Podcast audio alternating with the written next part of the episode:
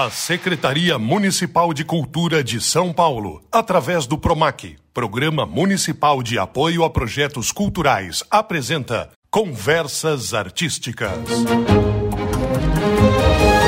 Salve, salve! Olá! Estamos começando mais um programa Conversas Artísticas, uma série diferente e totalmente excelente. Eu sou o Paulo Bonfá. E eu sou a Camila Strojo. O nosso episódio de hoje está sendo feito direto aqui do Céu Casablanca. Estamos cumprindo todos os protocolos de saúde, respeitando as normas e cuidando para que isso aconteça não apenas durante esta gravação, mas durante todo o tempo em que a equipe permanece aqui no Céu Casablanca. Exatamente, isso quer dizer distanciamento garantido, máscaras em todos a todo tempo e muito álcool em gel. Dito isso, é hora de receber um convidado muito especial para um tema diferente e que acho que vai agradar muito as pessoas. Ben Ludmer, seja bem-vindo, tudo bem? Muito obrigado, Paulo, muito obrigado, Camila, muito bom estar aqui com vocês, sempre muito bom e amo estar aqui no, no, nos céus, sempre um lugar muito gostoso, recebe a gente muito bem.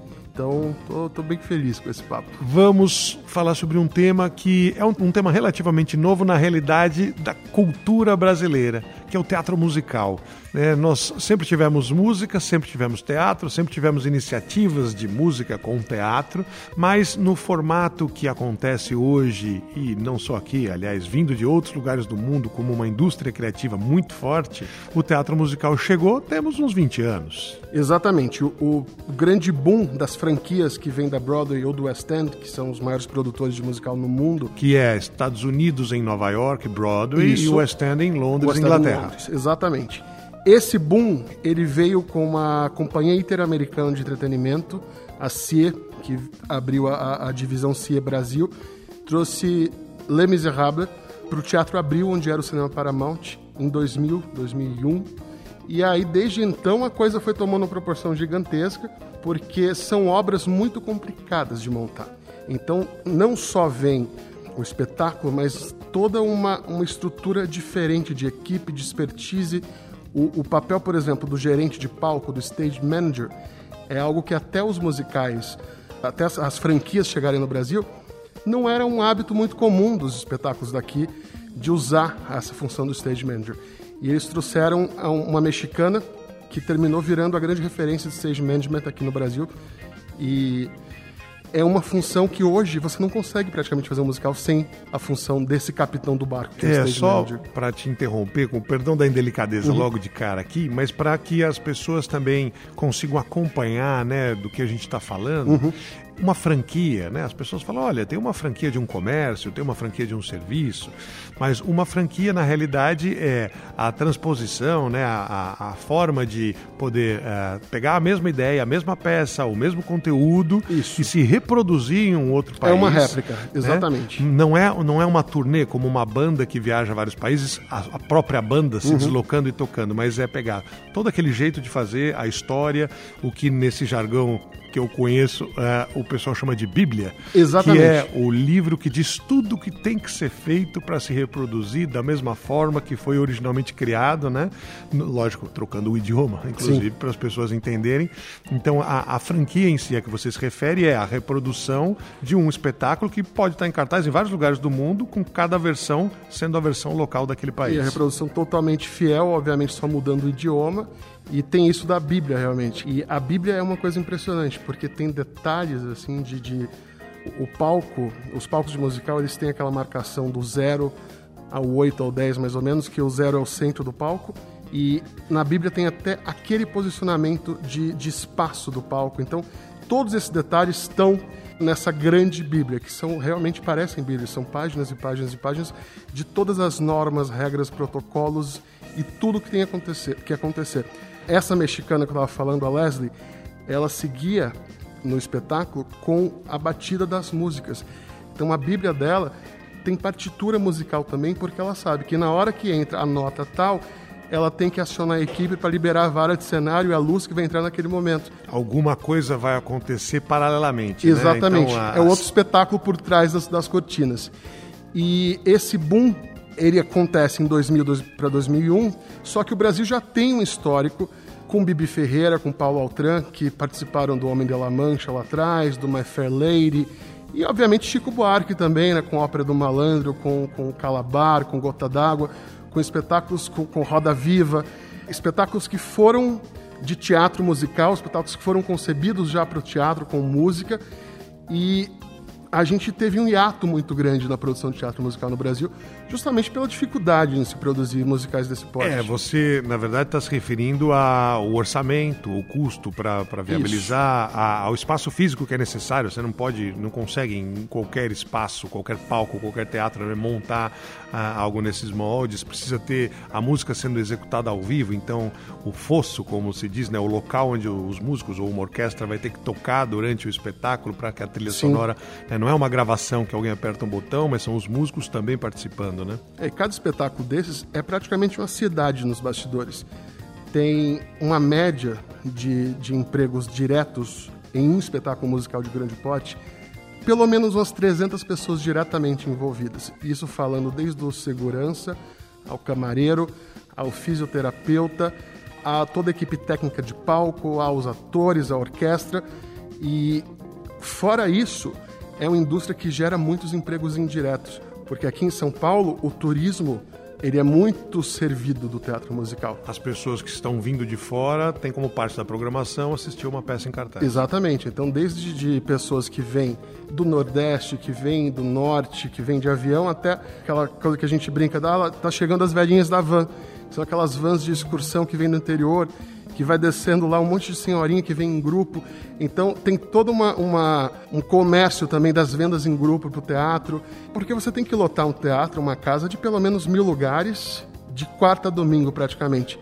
Hoje, você pensando, é uma realidade muito difícil. Sim, é, pós-pandemia não se sabe o, o, o, cenário futuro como vai ser. É muito complexo, né? tanto que eu acho que as produções que vão estrear esse ano a gente tem uma franquia que é uma franquia rel relativamente mais barata, não no sentido da produção, mas no sentido de que ela não tem tantas partes móveis, não tem tanto cenário entrando e saindo. Maquinários, não tem tanta... Isso. É, é mais tranquila, mesmo sendo uma franquia de Broadway, ela é mais fácil de produzir e já estava na agulha para sair agora. Mas acho que as outras produções vão ser produções confeccionadas aqui praticamente artesanalmente, porque para você trazer, você importar um espetáculo desses hoje é muito mais complexo. Não tem espetáculos vêm prontos, figurinos vêm prontos. Então, se você pega um, um Wicked, por exemplo, que é o, o grande sucesso da Broadway, um dos maiores sucessos atuais desde 2003 o Wicked é um espetáculo que quando você via que os, os, figurinos tinha na etiqueta, esse figurino foi usado pelo ator tal em Londres, em Nova York.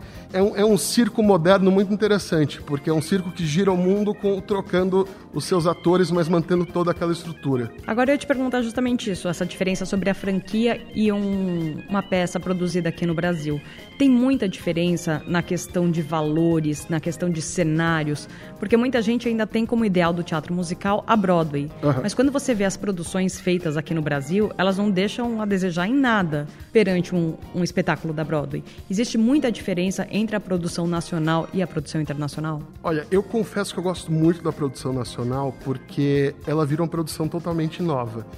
E o brasileiro é muito inventivo. O brasileiro é um povo que sabe refazer as coisas e fazer com uma cara nossa. Então, uh, eu acho que todos os, os diretores que, que, produzem teatro musical aqui no Brasil, que dirigem teatro musical no Brasil, eles são mágicos de certa forma, porque eles conseguem, com normalmente um orçamento bem mais enxuto, fazer coisas que em muitos casos ficam até melhores do que na Broadway, porque tem essa coisa que é nossa. Então a gente tem profissionais aqui que poderiam tranquilamente estarem na Broadway, trabalhando na Broadway, dirigindo na Broadway. E pegar um, um exemplo muito conhecido, o musical da Elis Regina. O musical da Elis era um musical que tinha todo o potencial para ser um musical de Broadway. Toda a estrutura de coreografia, de cenário, era Broadway puro. E tinha o, o, a coreografia do Alonso Barros, que é um coreógrafo que já trabalhou na Europa, já, já dirigiu obras em Viena, já dirigiu obras em Berlim. É um, é um, cara, assim, sensacional. Tem o Charles e o Cláudio também, que são a, a dupla mais famosa de musicais aqui no Brasil, Charles Miller e o Cláudio Botelho, que também conseguem fazer coisas impressionantes aqui. Tudo que eles montam aqui é muito bom. E muita gente, imagino, também aprendeu a fazer. Muita né? gente aprendeu. Se especializou porque trabalhou em produções que originalmente estavam vindo como uma franquia, mas que conferiram ali uma experiência nova, né? E aquilo virou uma competência adquirida, né? Sim, sem dúvida. E são principalmente as, as pessoas mais jovens também que, que fizeram alguns musicais e hoje já estão dirigindo, produzindo, e já tem uma visão totalmente diferente do palco, porque eu acho que a, a Broadway ela é muito construída pensando no turismo, no, no, no, em todo aquele mercado que a Broadway envolve, que a Broadway, na verdade, ela, ela mais que um, um, um, lugar físico, é um status, né? Então, tudo bem que você tem ali aquela avenida que corta o distrito teatral, na, na Times Square, Nova York, mas é um status. Tem muita peça que vai estar, sei lá, no Harlem ou no Brooklyn, mas ela é Broadway, mesmo não estando fisicamente na Broadway. E tem os off-Broadway que são os fora da Broadway. E aqui no Brasil começou também essa cultura de trazer o off-Broadway. Os musicais menores também estão sendo montados aqui, que obviamente também são musicais mais fáceis de conseguir montar, conseguir fazer, conseguir captar até, porque às vezes um off-Broadway com quatro atores e uma orquestra de, de três músicos, uma banda pequena, e você consegue entregar um, espetáculo que você veria na Broadway. E agora, nesse programa Conversas Artísticas que a gente está recebendo Ben Ludmer em colaboração com o Céu Casablanca, eu queria te perguntar sobre a tua experiência, porque o Ben, ele é um artista multitalentoso, ele milita na comédia, ele é mágico, ele é performer de stand-up comedy, mas você é ator e você participa do teatro musical. Sim. Também. Também. Então, o, o ator do teatro musical, ele tem que ter uma especialização muito maior do que o, o, ator tradicional. E ok também o ator tradicional não cantar ou não dançar, uhum. mas eventualmente você precisa no palco, além de recitar o texto, recitar musicalmente, fazendo uma coreografia e contando a história daquele espetáculo, né? Sim. Como é que hoje você vê a, a formação ou a disputa, né, pelos papéis nessas, nessas montagens musicais? É, é muito complexo porque meio que você tem que ter três cérebros. Eu tenho dois e meio, porque a dança não rola aqui. eu tento, mas não vai. Mas é possível não saber dançar e fazer um teatro musical? É possível, é possível porque como o, o musical é muito democrático, ele tem espaço para todo mundo. Então vai ter um cara com perfil X, vai ter um cara com perfil Y, vai ter uma menina com perfil Z. Tem toda essa, essa possibilidade, não só de corpos, mas também de funções. Então tem atores que têm a função de chegar lá, dar uma fala e, e compor aquilo ali. Mas eu acho que hoje é muito mais fácil você se preparar porque existem escolas especializadas, o mercado que surgiu possibilitou isso. Então, para quem não tem ideia de como começar, eu acho que, sei lá, se você é jovem, se você tem tempo pela frente, vai para o coral da sua igreja, vai para o grupo de teatro da escola, começa a se familiarizar com isso, vai fazer o, o jazz da academia, ou, ou procura o, o alguma coisa que você vai saber se movimentar. Quer dizer, não precisa ter um caminho caro, difícil, né? Como você mencionou agora, o coro da igreja, do templo. Isso. Ah, o grupo de teatro amador da escola, do bairro, do, do clube. Ah, a, iniciativa que, que te botar em contato com a arte pode te ajudar na formação independente de você virar ou não virar um artista no isso. futuro. Quanto mais cedo você for exposto, exposta a isso, mais fácil vai ser para você, em algum momento, chegar e falar: Ah, eu acho que eu vou fazer teatro musical. Porque, de fato, juntar esses três cérebros não é fácil.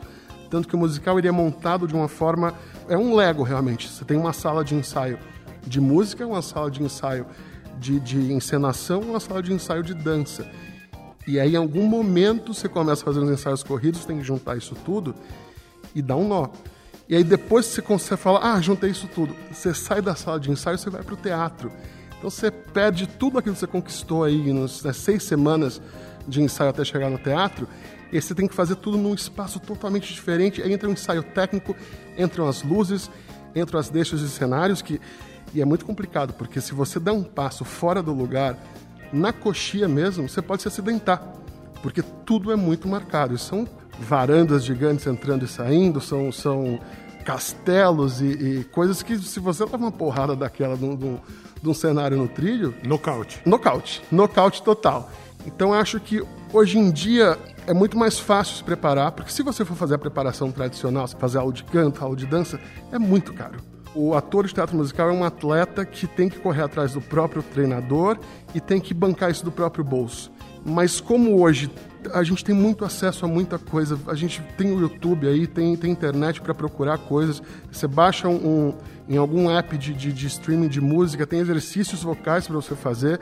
Então tem várias formas de você não precisar necessariamente chegar e pagar 300, 400 reais em uma hora de aula de canto. Porque é caro, é muito caro, porque os profissionais que fazem isso são profissionais muito bons e são concorridos. Então, esse mercado aqui ele trouxe uma, uma nova gama de profissionais que a gente nem imaginava que existisse. E existe como se preparar para isso sem tanto custo. Então acho que é o que está ao seu alcance para você ter noções de canto, de dança, de teatro e depois filtrar isso para se especializar. Mas quando você faz a referência ao comprometimento, né, não só da preparação prévia, do ensaio, depois da encenação e de estar em cartaz eventualmente da quarta-feira até o domingo durante X meses do ano, parece inconciliável com qualquer outra atividade paralelamente, né? Para você conseguir, inclusive, ter a performance, né? Entregar um bom trabalho, sendo o ator que está em cena e tal.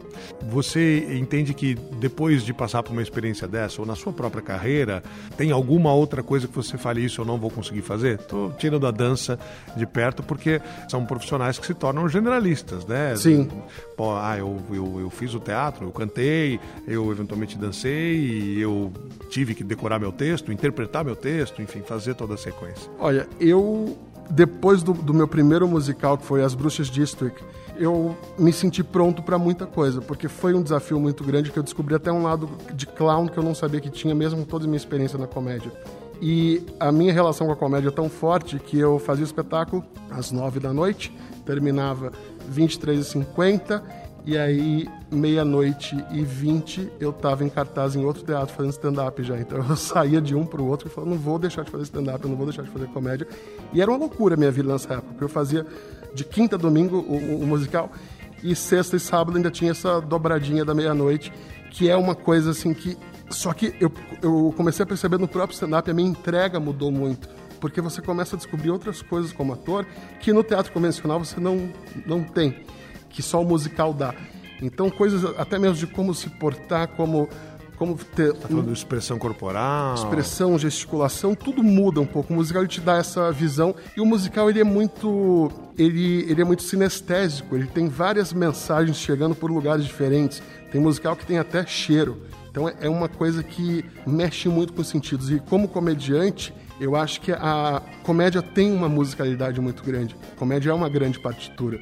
Muita gente não sabe disso. Quem vê comédia é como mágica. Como mágico também eu, eu, eu estudo muito o paralelo dessas duas. Você não vê como é feito, mas para aquilo chegar naquele resultado, naquela fluidez, tem muita estrutura, muito estudo por trás e muita técnica. Só que o grande segredo é não parecer técnico, é não parecer que existe essa técnica. Então acho que tanto na comédia, na mágica, principalmente no musical, essa fluidez é muito importante. Se você observar um, um musical desses da Broadway, por exemplo, eu sempre falo para ficar atento às transições de cena. Você não percebe quando saiu, eles estavam em cima da ópera e de repente estão dentro do teatro e de repente eles estão num cemitério. Você não percebe como, como muda. É muito cinematográfico como, como é a troca de cenário. Porque vem uma luz aqui, de repente eles estão em outro lugar, outro ambiente. Então eu acho isso muito mágico do teatro musical. Acho muito. alimenta muitas áreas. Então um arquiteto vai ver aquilo e fala: nossa, mas espera aí, como que isso aconteceu?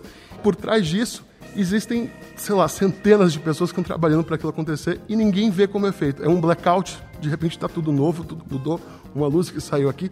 Então é, um, é uma é uma estética de, de, de espetáculo que é muito bom para acho que para todo mundo, não só da arte, mas para ter uma noção geral, porque o, o, musical ele é muito como um filme na sua frente. As transições, a música que dá ambiência, que dá emoção do momento, eu acho que é, é uma forma de teatro muito rica que todo mundo deveria investigar mais, porque tem, tem aquela coisa que a gente estava conversando que existe um certo preconceito, né? Aquela coisa de, ah, musical é aquela coisa do cara, sei lá... É chato, ele vai ficar falando, cantando... Isso, isso. E tem, eu acho que hoje em dia existe uma preocupação maior com isso, que não tem essa esse contraste do cara que está aqui e fala: Eu vou tomar uma água, mas eu tropecei. Porque existe muito isso no musical clássico, no musical antigo. E hoje em dia eu acho que até os atores têm esse cuidado da transição da voz falada para a voz cantada, não ser algo que fique feio, que fique fora daquele contexto. O grande lance do musical é você se entregar, porque quando você entende que a música também está te contando alguma coisa. Aqueles acordes têm uma mensagem para você. Por exemplo, você pega um, um musical que ele tem uma música X no primeiro ato e no segundo ato essa música X ela tem um reprise que vai te jogar para a mesma emoção que você sentiu naquela cena do primeiro ato. Você vai entender por que, que aquela música está sendo repetida ali, que é para trazer você para aquele momento e você, como plateia, entender aquela emoção que está chegando naquele lugar. Então é uma complexidade que é tão rica que, que eu acho que, mesmo que tenha esse preconceito, deveria observar mais para entender a, grandiosidade do espetáculo de teatro musical. Agora, Ben, de um tempo para cá, passaram a se produzir muitos filmes musicais. E chegaram, inclusive, ao Oscar, né? La La Land é um grande exemplo disso. Uhum. Um filme muito aclamado pela crítica, inclusive. Você acha que o fato de os filmes também estarem abordando um pouco mais essa questão do musical traz um pouco mais de popularização para o teatro e traz as pessoas para avaliar melhor e para se abrirem mais para essa? Sem dúvida, sem dúvida. Eu acho que hoje a gente é, é, uma indústria que se retroalimenta, porque tem filmes que viram musical, musicais que viram filmes e musicais que foram feitos só para o cinema. Né? Moulin Rouge começou só para o cinema e hoje está na Broadway. Então eu acho que o cinema ajuda muito no musical, na, na popularização do musical. Tem clássicos que, por exemplo, começaram no teatro, viraram filmes desde Noviça Rebelde, My Fair Lady, até os mais de palco que as pessoas falam, nossa, isso nunca vai ser o filme, e termina virando filme.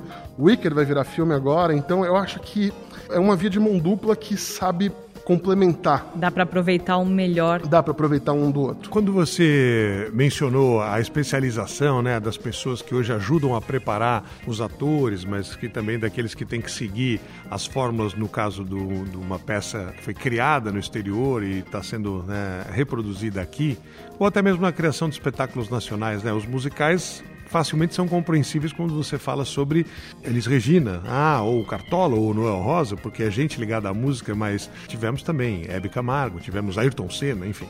Personagens nacionais brasileiros cuja história mais ou menos romanceada foi contada com um musical.